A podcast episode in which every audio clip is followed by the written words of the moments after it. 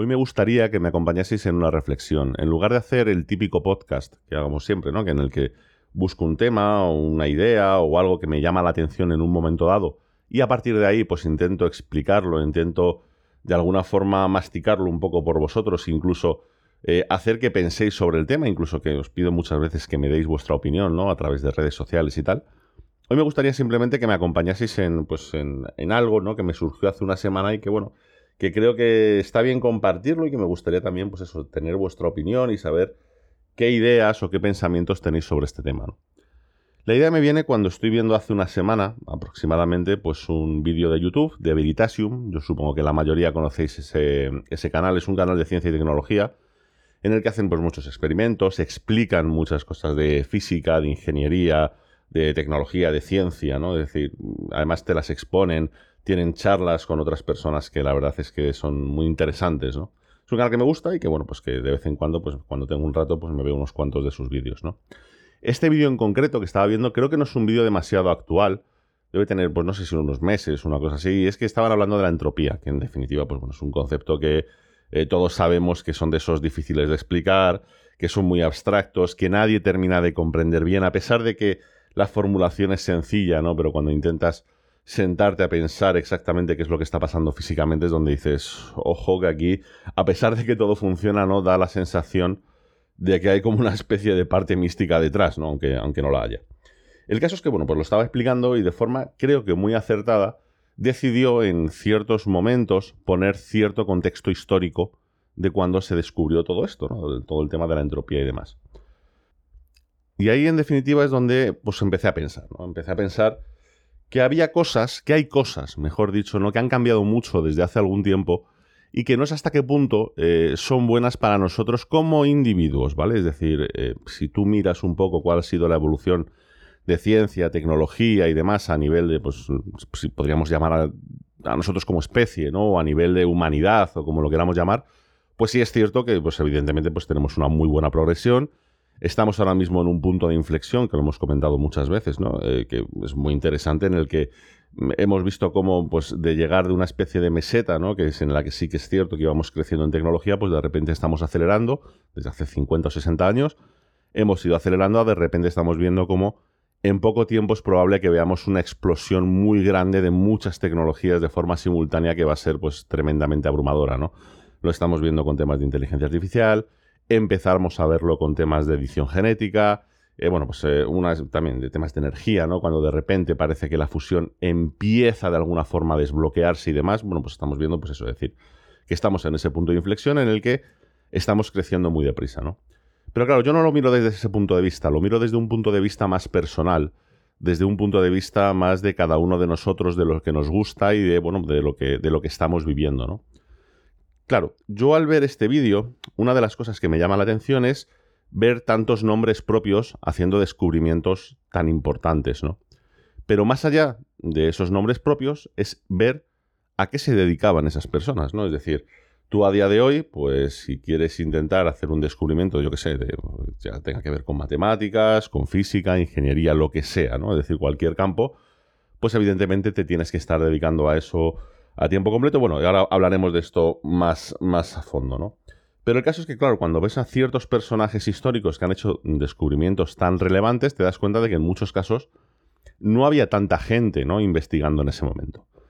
No había tanta gente y tampoco eran gente tan especial en la mayoría de los casos. Por supuesto hay excepciones. Todos sabemos, eh, pues bueno, personas como Leonardo da Vinci, todos sabemos personas como Einstein, Newton y compañía, que sí, que son personajes muy destacados que tenían una capacidad absolutamente excepcional y que, bueno, pues eh, es, de alguna forma es el motivo, ¿no? Por el que han conseguido hacer esos hitos históricos tan grandes y que nos han ayudado a avanzar tanto, ¿no?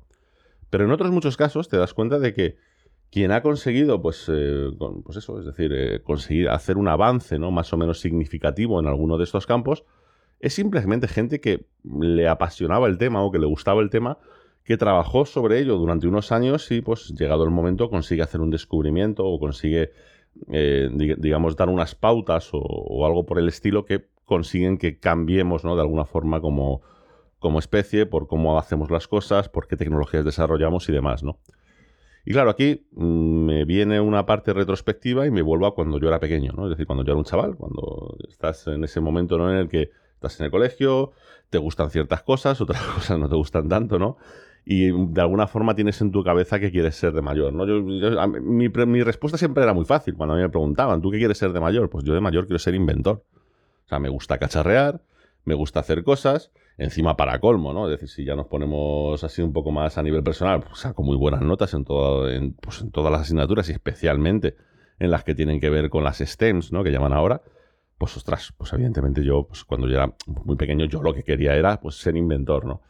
Y yo creo que de alguna forma la idea romántica, ¿no? Que tienes en la cabeza, por decirlo de alguna forma, es decir, oye, pues eso, me gustaría dedicar mi vida pues a inventar cosas que puedan ser útiles para los demás o, o si no es una invención tan física o el poder descubrir algo que ayude a todos los demás, ¿no? A poder hacer más cosas, poder explorar, poder ver ese campo, ¿no? Casi infinito de la física, de las matemáticas, de la ingeniería, ¿no? dependiendo cada uno de por dónde se oriente, pero para poder, pues eso, es decir, eh, conseguir ciertos logros, ya no tanto por decirlo en un plano egoísta, ¿no? Decir, mira, yo he conseguido esto, ¿no? Sino por decir, ostras, quiero poder trastear con todo lo que tengo alrededor y con eso poder conseguir hacer cosas, ¿no?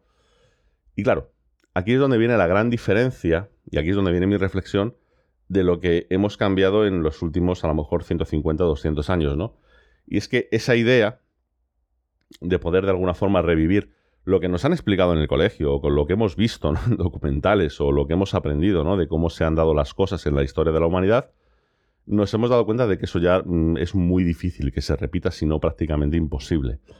Es decir, a día de hoy, el que una persona sea capaz de por sí sola conseguir hacer un gran descubrimiento o conseguir hacer una gran invención o conseguir dar un avance tecnológico, básicamente no es posible.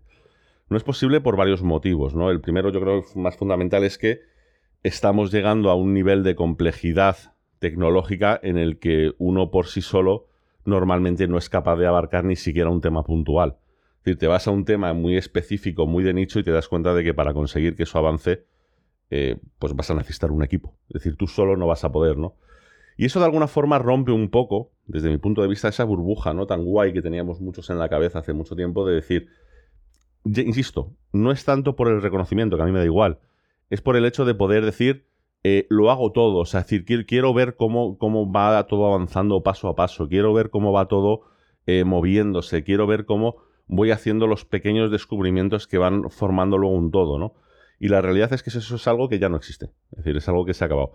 De hecho, si intentamos, digamos, mirar a los últimos años y pensáis en grandes hitos tecnológicos que hemos podido tener, desde descubrimientos físicos, matemáticos, descubrimientos o patentes incluso podríamos decir a nivel de ingeniería, de tecnología, de todo lo que tenemos, eh, normalmente no van asociados a una persona. O si va asociado a esa persona, realmente la persona en concreto no es la inventora o no es la que ha tenido la idea, sino es quien ha dirigido al equipo para poder llevarlo a cabo, ¿no? Es gracioso, muy gracioso cuando te metes, por ejemplo, que a mí son de esas aficiones raras que tenemos algunos, ¿no? Cuando te metes en temas de patentes, ¿no? A ver quién las ha hecho y dentro de una patente que es bastante sencilla hay 25 personas incluidas, con lo que nunca vas a saber realmente, aunque, aunque el equipo lo sepa, ¿no? Pero nunca vas a saber realmente, a lo mejor, quién es realmente el creador de todo eso. Y la realidad es que incluso aunque haya un creador de todo eso, sin el equipo que tiene alrededor es imposible que lo lleve a cabo. Es simple y llanamente imposible, ¿no? Entonces, claro, es un poco esa es, la sensación que tengo de decir, oye, es cierto, es cierto que estamos disfrutando de una tecnología que a lo mejor es muy, muy espectacular, estamos viendo muchos cambios, estamos viendo mucho avance, pero es cierto que a nivel personal la parte que ves del desarrollo de esa tecnología, si es que te dedicas a ello, es, es ínfima, ¿no? Yo siempre recuerdo que pues, eh, cuando tú estás estudiando la carrera, sobre todo los primeros años, a medida que pasa el tiempo, te vas quizá dando cuenta un poco más de, de por dónde van los tiros, pero cuando, mm, recuerdo, ¿no? Cuando empecé a estudiar la carrera, una de las eh, profesiones, ¿no? Que muchos, a los que nos encantaba la, la ingeniería, ¿no? Algún día querríamos llevar a cabo es ser un ingeniero de Fórmula 1, ¿no? Eso es un poco la idea de decir, wow, o sea, siempre lo hemos dicho, ¿no? la Fórmula 1 para ingenieros es prácticamente porno, ¿no? Es, ver en algunos campos el máximo desarrollo de lo que se puede hacer, el máximo desarrollo de lo que se puede llevar a cabo y verlo además funcionar directamente a nivel prototipo, ¿no? Es un poco Bueno, pues es, espectacular, ¿no? El palo te llega cuando de repente, es que esto, esto, esto me pasó realmente, ¿no? Cuando de repente conoces a alguien en la universidad que, bueno, pues por circunstancias, mayor, en este caso era tres, tres años mayor que yo, si no me equivoco, pues por circunstancias, un concurso tal cual, consigue que le contraten, entre comillas, vamos a llamarlo entre comillas, como becario de la eh, pues de, un equipo de Fórmula 1. En este caso era del equipo Renault. Cuando, era cuando Alonso estaba dándolo todo. ¿eh? No sé si un año antes, un año después, o sea, pero no, un año después, no sería un año antes. Pero más o menos por esa época, ¿no? Equipo Renault, se va de ingeniero, bueno, todo espectacular, ¿no? Pasa allí durante un año, que es el tiempo que dura el estar de becario. Evidentemente, está claro que si tú vas de becario, tú no vas a. Tú no vas a hacer grandes descubrimientos en ese equipo sería muy complicado, ¿no? O tú no vas a dirigir nada, o sea, está claro que tú, bueno, vas a ver lo que vas a ver y ya está. Pero el caso es que, bueno, pues termina, le hacen muchas entrevistas, porque se hizo en el mundillo, ¿no? De la universitario muy famosillo y tal, el chaval. Le hacen muchas entrevistas y, bueno, pues explica que sido una gran experiencia, que tal y cual. Y en un momento dado, pues tengo la oportunidad de tomarme algo con él porque es que le conocía. Es decir, no es, no es, no es una cuestión no es una cuestión de que sea un famoso, es que le conocemos, es que era un compañero ¿no? de, allí de la universidad. Pues estoy, tomándome algo con él y le pregunto, pero claro, yo le pregunto, ya sabéis, a mi manera, ya sabéis que a mí las tonterías, las justas y necesarias, eh, preguntas reales. Es decir, oye, tengo verdadera curiosidad. ¿Qué es lo que haces allí? O sea, pero ya no es lo que haces tú, porque me puedo imaginar, sin desmerecer, por supuesto, pero me puedo imaginar, tío, que estás un poco de becario, pues estarás un poco a lo que te dejen hacer. Es más, en muchas ocasiones verás cosas más interesantes de las que te corresponden por el mero hecho de ser un becario, porque a poco que haya allí alguien que tenga un mínimo de conciencia, pues dice, venga, ven para acá, chaval, que te voy a enseñar esto que estamos haciendo, ¿no? Para que, para que veas cómo es. Y claro, cuando te hace una descripción de lo que son los trabajos, es cuando te das cuenta de que dices, bueno, es que en todo un equipo de Fórmula 1 solamente hay una persona, entre comillas, disfrutando de ese desarrollo. La persona es el director de ingeniería, y el disfrute es bastante relativo porque tampoco tiene, digamos, eh, conciencia de lo que pasa en el día a día en cuanto a cómo se consigue algo, cómo se descubre algo, cómo se ha conseguido desarrollar él. Lo que ves son ya los desarrollos hechos, ¿no?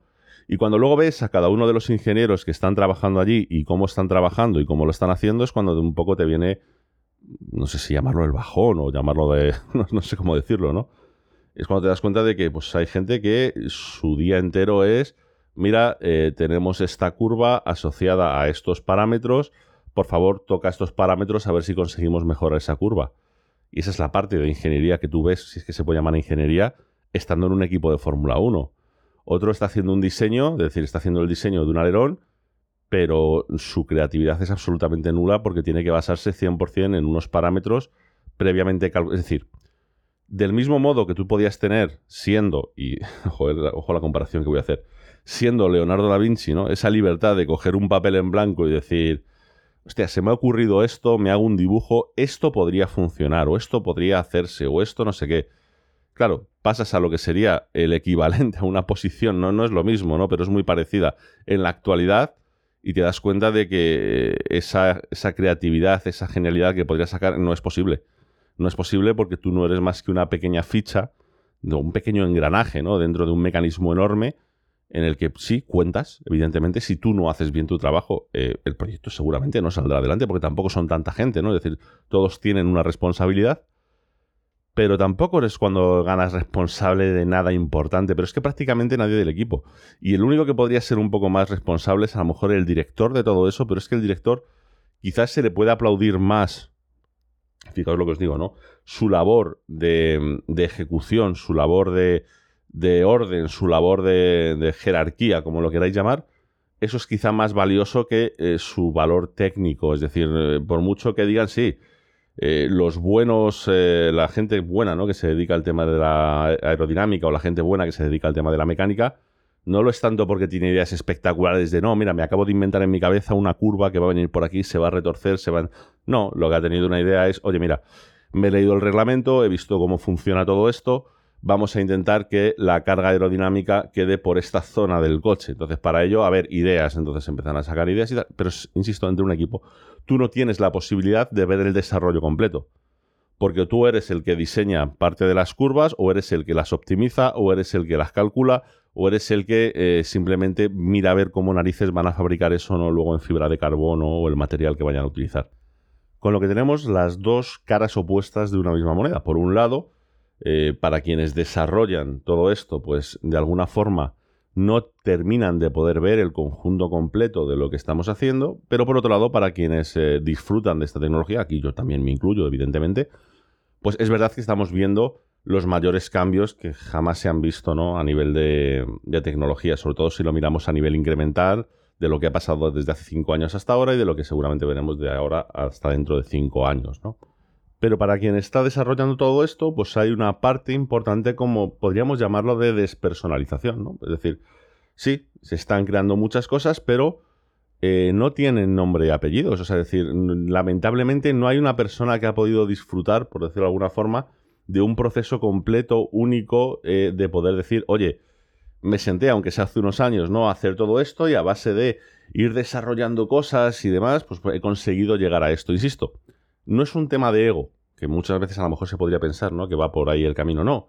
Es un tema de poder vivir la experiencia realmente. Hombre, yo entiendo pues que habrá mucha gente, y quizás a lo mejor yo me incluyo en ello, ¿no? Que le encantaría tener un reconocimiento por haber inventado algo súper importante, ¿no? Por haber descubierto algo que es espectacular. Sí, eso está muy bien pero no lo digo en no lo, yo no la reflexión no va en ese sentido, es decir, lo que se me vino a la cabeza cuando estaba viendo ese vídeo del que comentaba hace un, hace un momento, realmente no me vino eso a la cabeza, sino decir, ostras, qué pena, ¿no?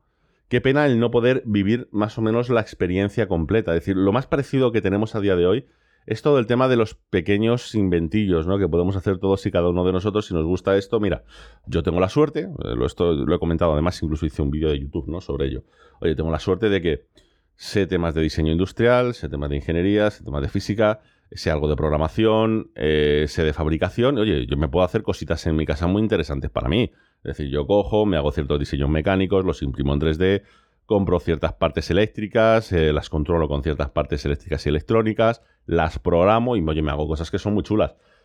Pero no creo que sea comparable con lo que podía pasar hace 200 o 300 años, ¿no? Es decir, cuando te das cuenta de que ciertos personajes históricos que han hecho grandes descubrimientos ni siquiera se dedicaban a ello, sino que simplemente se encontraban con un problema, intentaban resolverlo y como el avance tecnológico no estaba tan desarrollado, pues era fácil, entre comillas, ¿vale? Es decir, evidentemente no todo el mundo lo conseguía, pero era relativamente fácil poder decir, oye, pues mira, yo he descubierto esto. Y lo bonito para mí no es decir, mira, tiene mi nombre, o mira, lo he descubierto, no, sino decir, oye, tenía un problema y le he encontrado una solución que además es una solución que nadie más se le había ocurrido hasta ahora, ¿no? Esa es la parte que creo que, jolín, se ha perdido y, me, da, me da rabia, ¿no? Porque es una parte que me hubiese gustado mucho vivir, ¿no? Al final creo que ese es el punto negativo o muy negativo que tenemos del, del momento en el que estamos viviendo, ¿no? Ese momento en el que, eh, como decía al principio, estamos en un punto de inflexión en el que si tú miras los últimos 200 años, ves cómo ha habido un avance muy claro en la tecnología, de cómo ha ido incrementando, pero realmente los grandes saltos tecnológicos se producían a lo mejor cada 30, 40, 50 años. De repente esto se ha ido acelerando. Hemos visto como cada desde los años a lo mejor 60, 70, cada 10 años sí que teníamos saltos tecnológicos muy importantes y ahora estamos viendo cómo prácticamente se están produciendo cada tres, cuatro, cinco, cada año, dependiendo de cuál es del momento tecnológico, ¿no? De cada una de las disciplinas en las que nos podríamos meter, ¿no? Entonces, muchas veces me da que pensar, ¿no? Da que pensar, esto ya es casi una parte, no, no querría llamarlo de frustración, porque tampoco lo es en, en, absoluto, ¿no? Pero una parte de decir, ostras, es que da la sensación de que, por un lado, es cierto que nos ha tocado vivir uno de los puntos más interesantes de toda la historia, porque además vivimos bien, tenemos una sociedad en la que más o menos sobrevivimos todos decentemente, estamos viendo muchas cosas, pero por otro lado dices, ostras, es que la parte que hay antes de nosotros y la parte que hay después es que es tremendamente interesante también, si no más.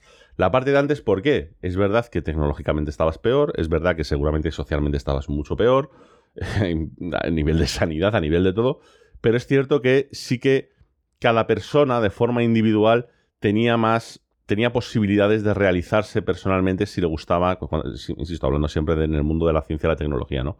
Si se dedicaba a ello, si dedicaba parte de su esfuerzo a ello, ¿no? Es decir, es una parte que creo que pues ahora mismo nosotros no estamos viviendo, es decir, en absoluto. Entonces, por un lado eso pues se ha perdido, es decir, esa realización personal, por decirlo de alguna forma, se ha perdido. Pero por otro lado, eh, si nos vamos a lo que previsiblemente será el futuro, a lo mejor dentro de 40 años, 50 años más o menos, son los que realmente van a disfrutar de todas estas tecnologías que estamos teniendo ahora. Porque claro, tú te encuentras desarrollo de la inteligencia artificial. Está claro que esto va a marcar un antes y un después en nuestra tecnología. Y yo lo siento mucho el que no lo vea, pues que se vaya acostumbrando porque creo que es así. Realmente creo que es así. Pero es lo que hemos dicho muchas veces. No olvidemos nunca que si hablamos de inteligencia artificial, sobre todo parte generativa y sobre todo parte conversacional, tiene nueve meses de vida aunque su desarrollo haya llevado más, pero para uso a nivel social, tiene nueve meses de vida, es un embarazo. Ahora mismo podríamos decir que es el punto de nacimiento prácticamente de eso. Es, previsible que por mucho que nos ayude, que nos potencie, que haga, todavía falten unos años hasta que tengamos esa explosión brutal en la que muchos no sepamos muy bien qué hacer cuando eso suceda, ¿no? Eh, eso, por ejemplo, a nivel de, pues eso, de inteligencia artificial. Si nos vamos a temas médicos, la edición genética está aquí, pero la edición genética para quien realmente va a llegar, va a llegar es para los que estén aquí dentro de 50 o 60 años, para los que vayan a nacer, no para los que estamos aquí ahora. Seguramente sí, alguno de nuestra generación que sea absurdamente rico y tal, como ya hay alguno por ahí del que hemos comentado, pues tenga capacidad de aplicar muchos de esos descubrimientos para mejorar mucho su vida, para poder eh, morir mucho más viejo, lo que nosotros queramos, pero al final el aprovechamiento al 100% de esa tecnología no va a ser ahora. A pesar de que ahora es cuando está explotando, hemos pasado de cero a empezar a ver muchas cosas. Eh, lo mismo podría pasar con el tema de las energías. Es decir, 50, 60, 70 años de desarrollo de la energía nuclear de fusión, que es la que parece que nos llevará a, pues bueno, a poder tener cotas un poquito mejores de eficiencia, de sostenibilidad y demás, esto lo disfrutará la gente cuando esto ya esté establecido completamente y empiecen realmente a poder, si es que algún día se pueden, desmantelar otras fuentes de energía. Mientras tanto, pues seguimos pues, con problemas de cambio climático y demás, ¿no? Es, una sensación extraña, ¿no? Por un lado, es decir, me apasiona el poder ver todos estos cambios en vivo y en directo, el poder verlos día a día. Oye, es espectacular, honestamente, ¿no? Cuando te levantas por la mañana y sin ningún motivo, o te llega un mensaje o lo ves en alguna red social o lo que sea de, oye, mira, acaban de presentar esto, lo pruebas y te vuela la cabeza. Oye, pues eso es espectacular. Pero por otro lado también dices, ostras, es que sí, es espectacular, pero no, no voy a poder aprovecharlo del todo. Es decir, porque muchas veces según sale y dices, esto es espectacular, también dices, esto es una transición. Esto es todavía un pequeño camino que estamos recorriendo para poder llegar a algo que sí va a ser espectacular, algo que sí que va a ser, bueno, absolutamente de locos, ¿no? Entonces, a mí, pues es lo que os digo, ¿no? Es un poco lo que me.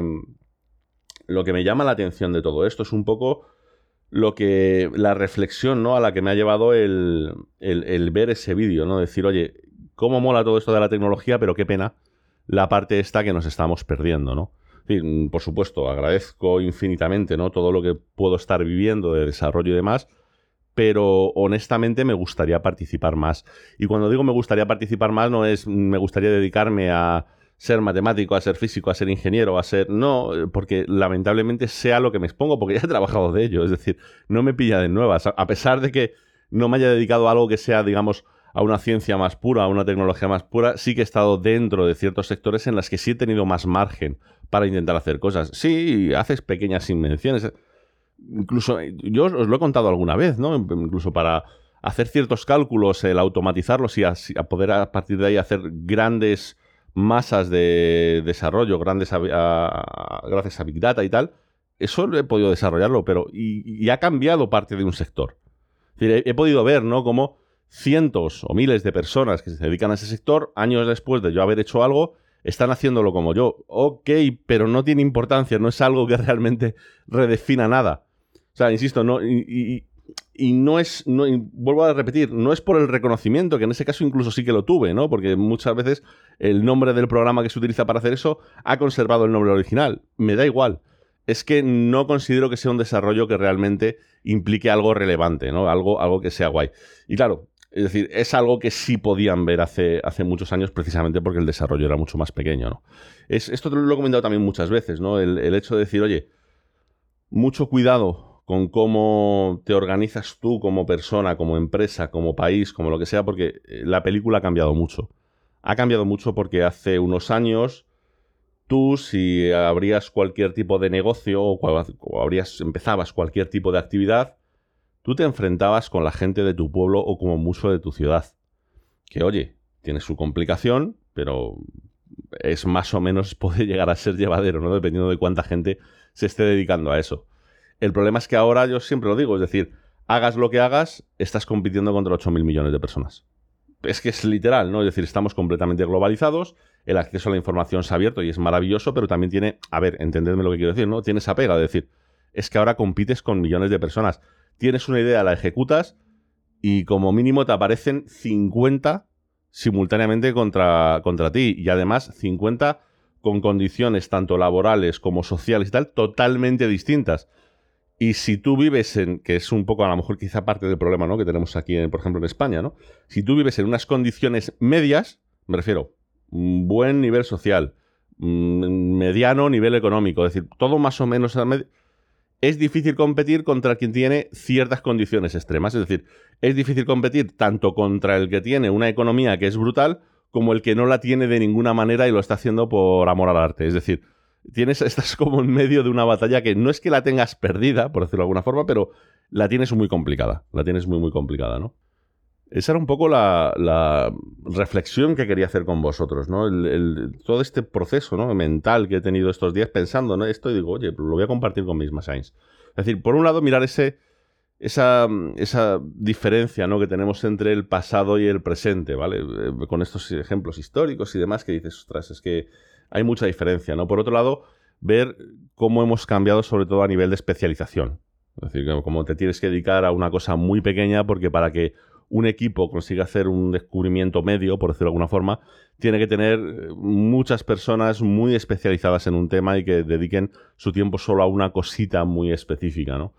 Por otro lado, el tema de la despersonalización, despersonificación, iba a decir, no, despersonalización, ¿no? Pues eso, es decir, me llama la atención cómo probablemente dentro de, yo que sé, 100 años, eh, quienes estudien historia lo van a hacer de forma muy distinta, ¿no? Es decir, ¿quién inventó esto?